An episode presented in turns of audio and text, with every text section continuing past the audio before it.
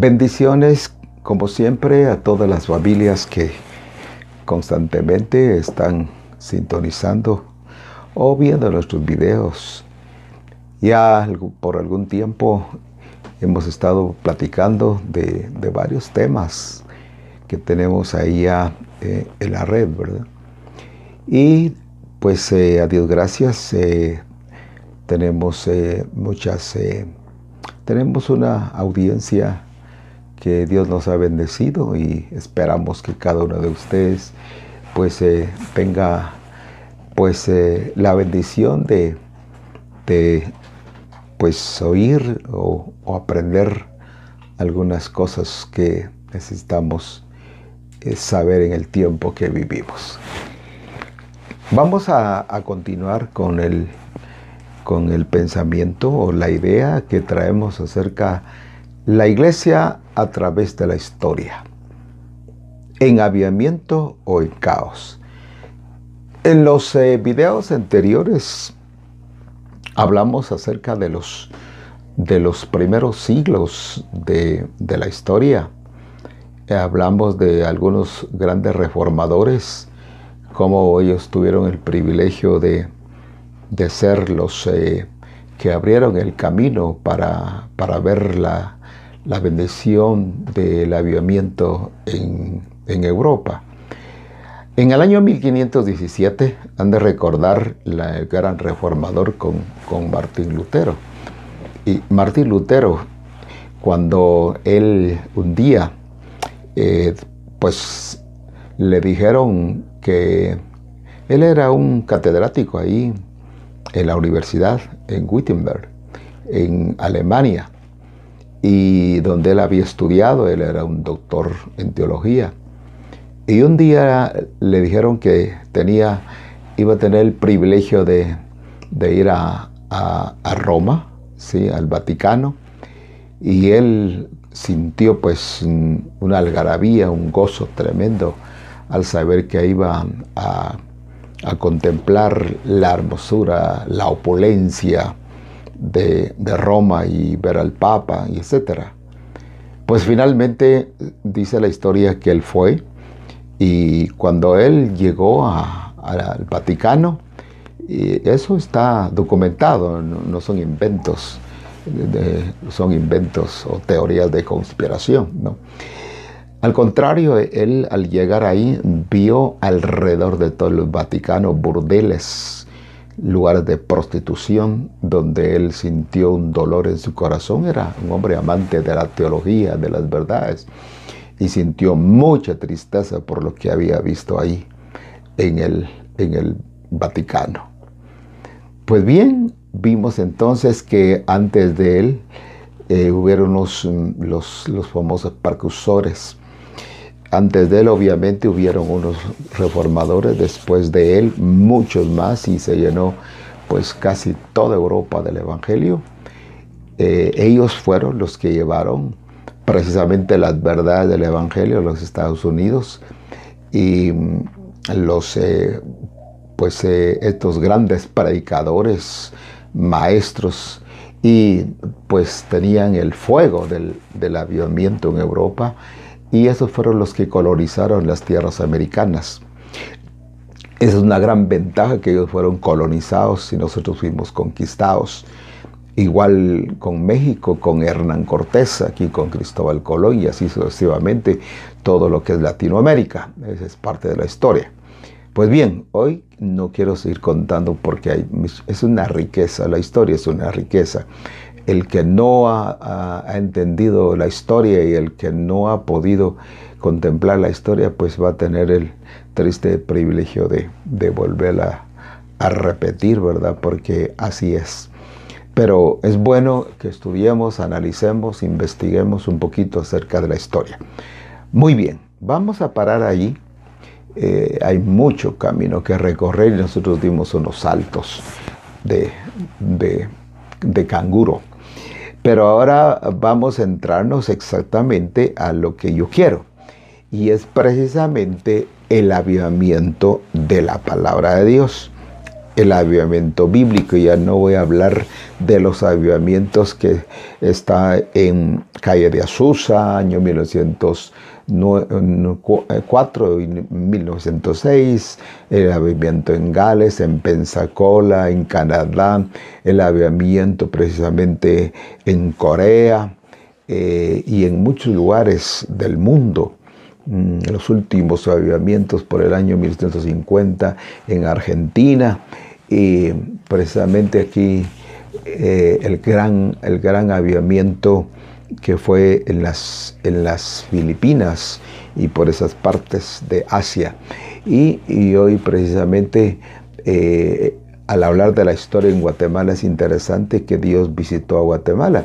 No tiene eso más que un probablemente unos eh, 100, un poquito de, de más de 100 años atrás. Bien, entonces ahora quiero enfocarme rápidamente con ustedes porque sé que muchos están siguiendo el hilo y, bueno es que, que nos, pues, eh, nos den algunas sugerencias o algunas aportaciones.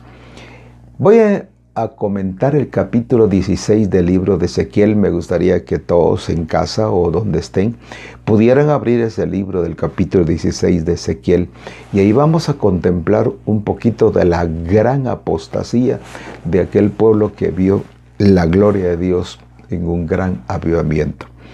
El capítulo 16 y versículo 1 dice así. Dios también me dijo, hablando del profeta Ezequiel está hablando, Ezequiel, hombre mortal, habla con los habitantes de Jerusalén. Hazles entender que me repugna su conducta, dice Dios. Dales de mi parte el siguiente mensaje. Dice esta versión lenguaje actual. Dios está hablando a través del profeta Ezequiel y va a enfocar eh, acerca de la gran apostasía del aviamiento en Israel y dice así, la ciudad de Jerusalén fue fundada en Canaán antes que fuese habitada por los amorreos y los hititas, esos tierra de gigantes. Desde sus inicios es una ciudad malvada. Cuando la fundaron fue como una niña abandonada al nacer nadie se interesó por ella, ni la cuidó, ni la cortó el ombligo. Nadie la bañó, ni la brotó con sal, ni la envolvió en pañales. Al contrario, la abandonó, abandonaron, como si fuera una basura. Miren lo que dice esta versión. Es un poquito fuerte, pero podemos usar muchas versiones, por supuesto. Y lo que quiero enfocarme es precisamente la condición de Israel. Ahora, ¿cómo se convirtió en una nación tan poderosa como fue Israel? Israel, no ha habido otra nación en el mundo tan insigne, tan, tan eh, especial como Israel. Sin embargo, desde el año 70 después de Cristo, Israel fue dispersada por todo el mundo sino fue hasta el año 1948 cuando Israel regresó a su tierra. Fue cuando precisamente alcanzaron otra vez su autonomía como nación. Sin embargo, no lograron conquistar la, la ciudad de, de Jerusalén, o digo la capital de Jerusalén, sino fue hasta la guerra de los seis días. Bien, entonces sigamos hablando un poquito como dice aquí, es muy, muy fuerte. Dice, dice, te encontré, dice, en la basura. Ah, esta es la expresión que, que, dice aquí de este, de, este, de este capítulo. Dice, eh, al contrario, dice, la, la abandonaron como si fuera una basura. Yo pasaba por ahí, dice Dios, y la vi en el suelo, revolcándose en su propia sangre. Parecía una niña abandonada. Pensé que merecía una oportunidad y la ayudé a crecer. La ciudad creció. Fue como ver a la niña convertirse en una joven muy hermosa y le crecieron los pechos y le salió el vello de mujer y aún así estaba totalmente desnuda tiempo después volví a pasar, dice Dios, y entonces ya tomaré esta otra versión donde dice, pero en el verso 5 dice, no hubo ojo que se compadeciese de ti para hacerte algo de esto, teniendo de ti misericordia, sino que fuiste echada sobre la haz del campo con menosprecio de tu vida en el día que naciste. Ese fue el trasfondo histórico originalmente de el pueblo de Israel, de Ur de los caldeos, de la tierra de los hititas, tierra de gigantes. Es cuando precisamente David conquistó la tierra, aquella, se recuerdan, eh, bañada de, de espíritus inmundos. Sin embargo, Dios proveyó una conquista y David ahí estableció precisamente el monte de Sión. Pero sigamos viendo cómo habla Dios proféticamente aquí. Entonces dice Dios que no hubo ojo, que se compadeciese de ti. Y yo pasé junto a ti, te vi sucia en tus sangres y díjete en tu sangre, vive, vive. Entonces, en miares como la hierba del campo te puse, fuiste aumentada y engrandecida. Entonces, esto tiene una implicación profética, porque eso de que fuiste aumentada y, y crecida, viniste a ser, dice, adornada grandemente, eso significa, la, si lo podemos ver en nuestro contexto, las misiones y u organizaciones que se han levantado en el mundo. Cuando Dios ha levantado precisamente avivamientos, fuegos del cielo, pues se levantan misiones y eso está bien. Y, pero el problema es que se vuelve a toda una organización. La mentalidad precisamente de aquellos que han podido ver la gloria de Dios encapsularon el pensamiento de un avivamiento regional solo para ellos. Y ese ha sido precisamente el problema. Dios ha sido tan fiel porque dice aquí, yo pasé junto a ti, te miré, he aquí, tu tiempo era tiempo de amores. Y es maravilloso ver, yo he estado en mis años de experiencia, podía estar en ese gozo, ese fervor, ese primer amor, esa delicia de estar en la presencia de Dios. Y cuando se está en ese avivamiento es increíble porque no se impone nada, sino al contrario, los hermanos, la iglesia en sí, eh, ofrenda y trabaja con amor cuando una iglesia eh, eh, va imponiendo ya el servicio, impone las ofrendas, impone el diezmo, impone el servicio, cuando ya los pastores empiezan a poner la imposición en los miembros, es un mal síntoma. Eso significa que un avivamiento se está yendo porque ya son recursos humanos, mentalidad humana y la carne, la vara del hombre queriendo enderezar a las ovejas. Y ahí podemos visualizar cómo un avivamiento va desapareciendo. Entonces, tiempo de amores, dice, te vestí, te lavé con agua, palabra. Lavé tus sangres encima de ti y ungí con aceite. Ese es el, precisamente el centro de todo que el Espíritu Santo está dando ese fuego el Espíritu Santo es el autor, es el motor de los avivamientos en el mundo.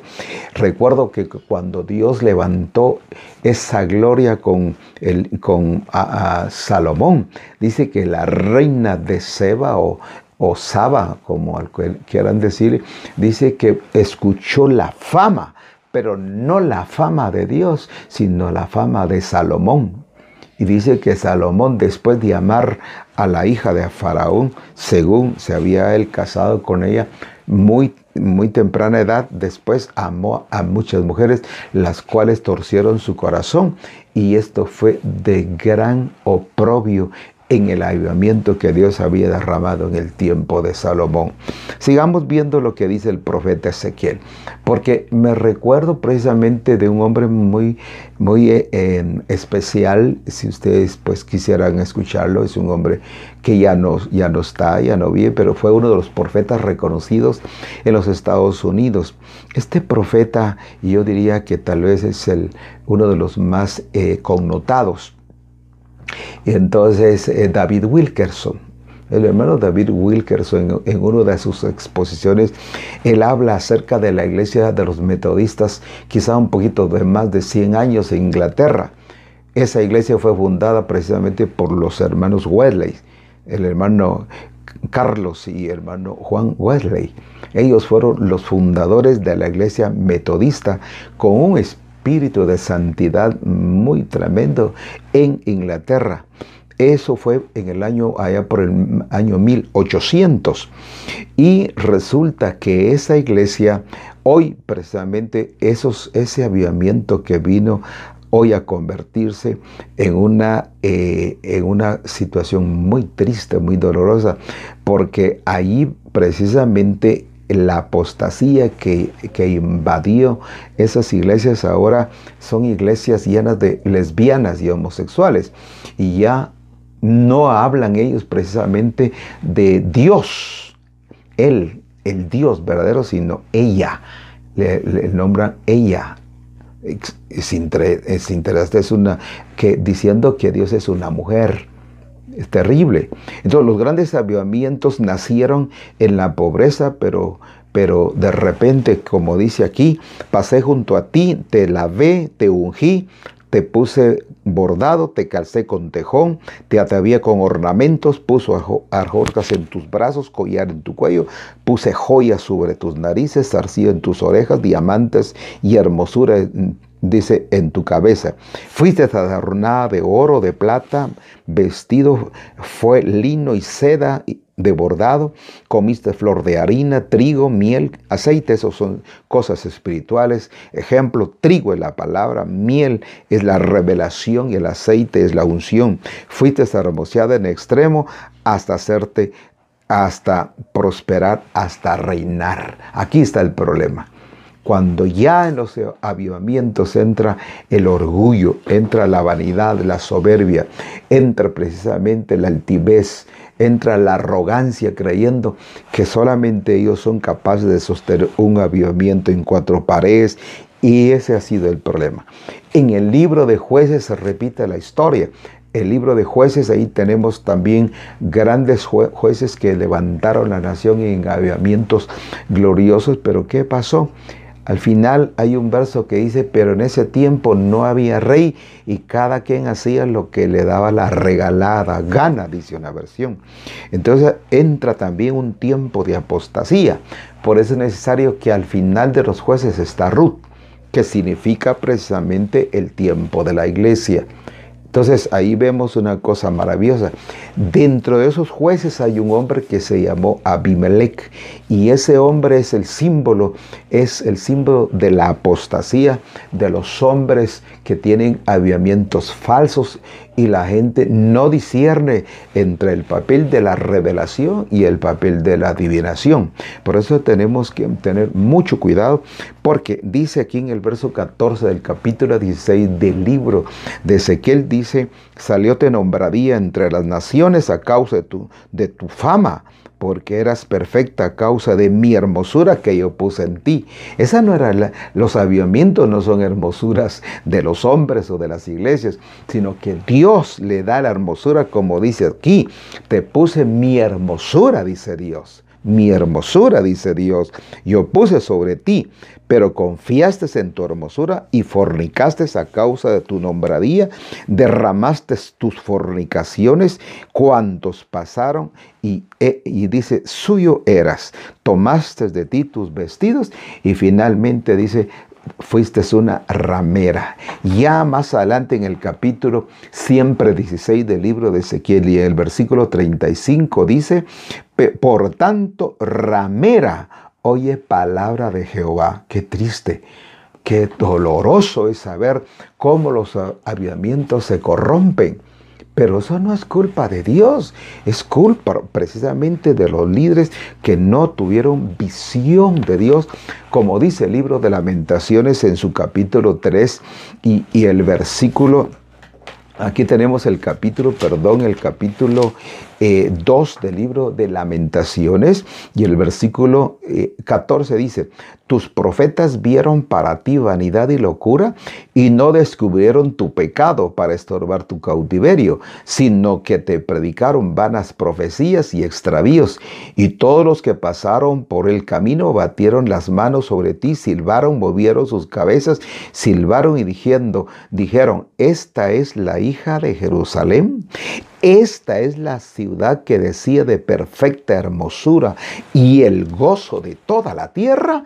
todos los enemigos abrieron sobre ti su boca, silbaron y se, y se mofaron de la gran ciudad populosa, del gran poder y la gloria y el avivamiento que Dios derramó en el pueblo de Israel. Pero ¿en qué se convirtió? Se convirtió por tanto, dice, oye palabra, dice Jehová, o ramera, hasta el versículo 35. En el capítulo 29, en versículo 29 dice, multiplicaste asimismo tus fornicaciones en la tierra de Canaán y de los caldeos, ni tampoco en esto te has eh, hartado. Qué tremenda palabra, verso 36. El verso 30 del capítulo siempre 16 de Ezequiel. Dice, cuán inconstante es tu corazón, dice el Señor Jehová, habiendo hecho todas estas cosas, obras de una, de una manera tan, tan horrorosa, dice, como una ramera. Mm, estas cosas, obras de una poderosa ramera, lo vuelvo a leer, hermanos, porque es impactante. Multiplicaste asimismo tus fornicaciones en la tierra de Canaán y de los caldeos.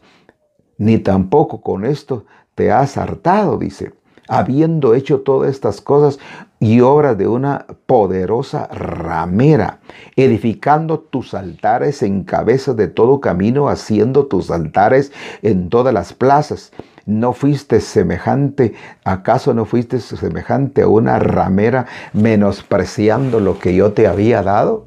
Qué tremendo es esto, esto duele, es tremendo cuando uno ve realmente lo que ha pasado con aquella, aquel pueblo que salió de la nada. Como dice aquí la, la versión Hijo del Hombre, notifica a Jerusalén sus abominaciones. Pueblo, tú que habitabas, tu raza fue de la, de la tierra de, de, Canaán, y tu padre fue amorreo, y tu madre Tea. ¿Y cuál es el orgullo? ¿Por qué tanto orgullo? ¿Por qué tanta arrogancia? ¿Por qué tanta soberbia? Aquí precisamente es lo que yo he visto y vi en los años en algunos lugares donde yo pude estar viendo esos aviamientos movimientos tan gloriosos que yo vi la gloria, la nube, la presencia dulce de Dios, aquella adoración.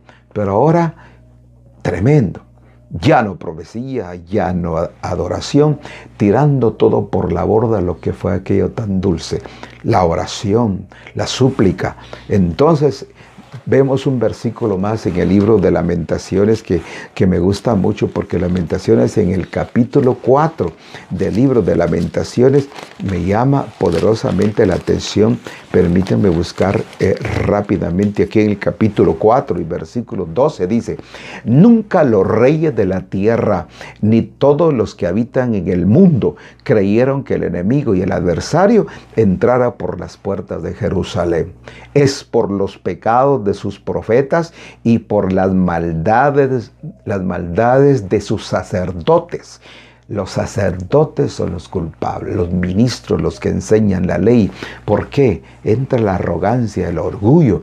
Y ahí viene precisamente los problemas de inmoralidad y ya eh, mordieron el polvo muchos. Sí, así es. Entonces la sana palabra, la sana doctrina, la doctrina, la revelación nació en Europa, se corrompe en los Estados Unidos y se termina de arruinarse en toda Latinoamérica. Qué terrible. No entender que Dios es el que da, es el que provee, es el que extiende su manto de visitación. Y todos los avivamientos, todos, estudielos. Le hago un desafío para que los estudie. Todos los avivamientos comenzaron en la pobreza. Así es, comenzaron de la nada. Pero ¿cómo se construyeron los templos? Vendiendo tamalitos, ¿verdad? Chuchitos en nuestro contexto. Pues si este video pues sale fuera de nuestro país, en otros países pues tal vez no es así, pero aquí sí se vendieron pues muchas cosas, la gente trabajaba con inocencia y este es el detalle.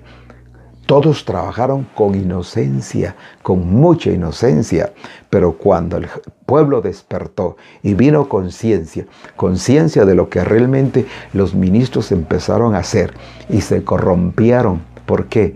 Porque la iglesia prosperó y fue bendecida. Y no tengo pena decirlo porque yo puedo decirle hasta nombres, ministros que se corrompieron.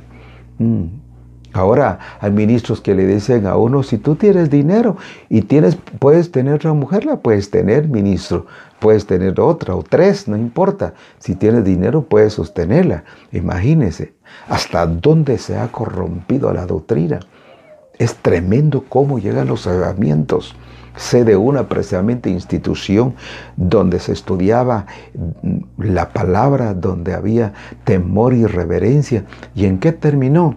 En invocación a ángeles. Se convirtió precisamente en abusos sexuales, hubo perversión sexual, espíritu de homosexualismo. En otro vino la idolatría. Ese es otro problema que tengo que enfocarlo. La idolatría, la perversa idolatría que entró a las iglesias. La adoración al templo, a la doctrina, al ministro. Ese becerro de oro tenemos que bajarlo. Y yo tengo que usar la espada. Tengo que bajar la espada y destruir ese becerro. Ese becerro hay que destruirlo, hay que botarlo, hay que hacerlo polvo, porque ya basta, hermanos, tanta idolatría que ha corrompido las iglesias, a los ministros, ha corrompido el corazón de los hombres. Y ahí está precisamente el problema de los grandes aviamientos y la apostasía en la cual ha caído la iglesia. Por hoy, Dios los bendiga yo espero ser un eh, profeta de Dios para edificar a la iglesia con esta palabra. Nos vemos en el próximo video. Que el Señor les bendiga.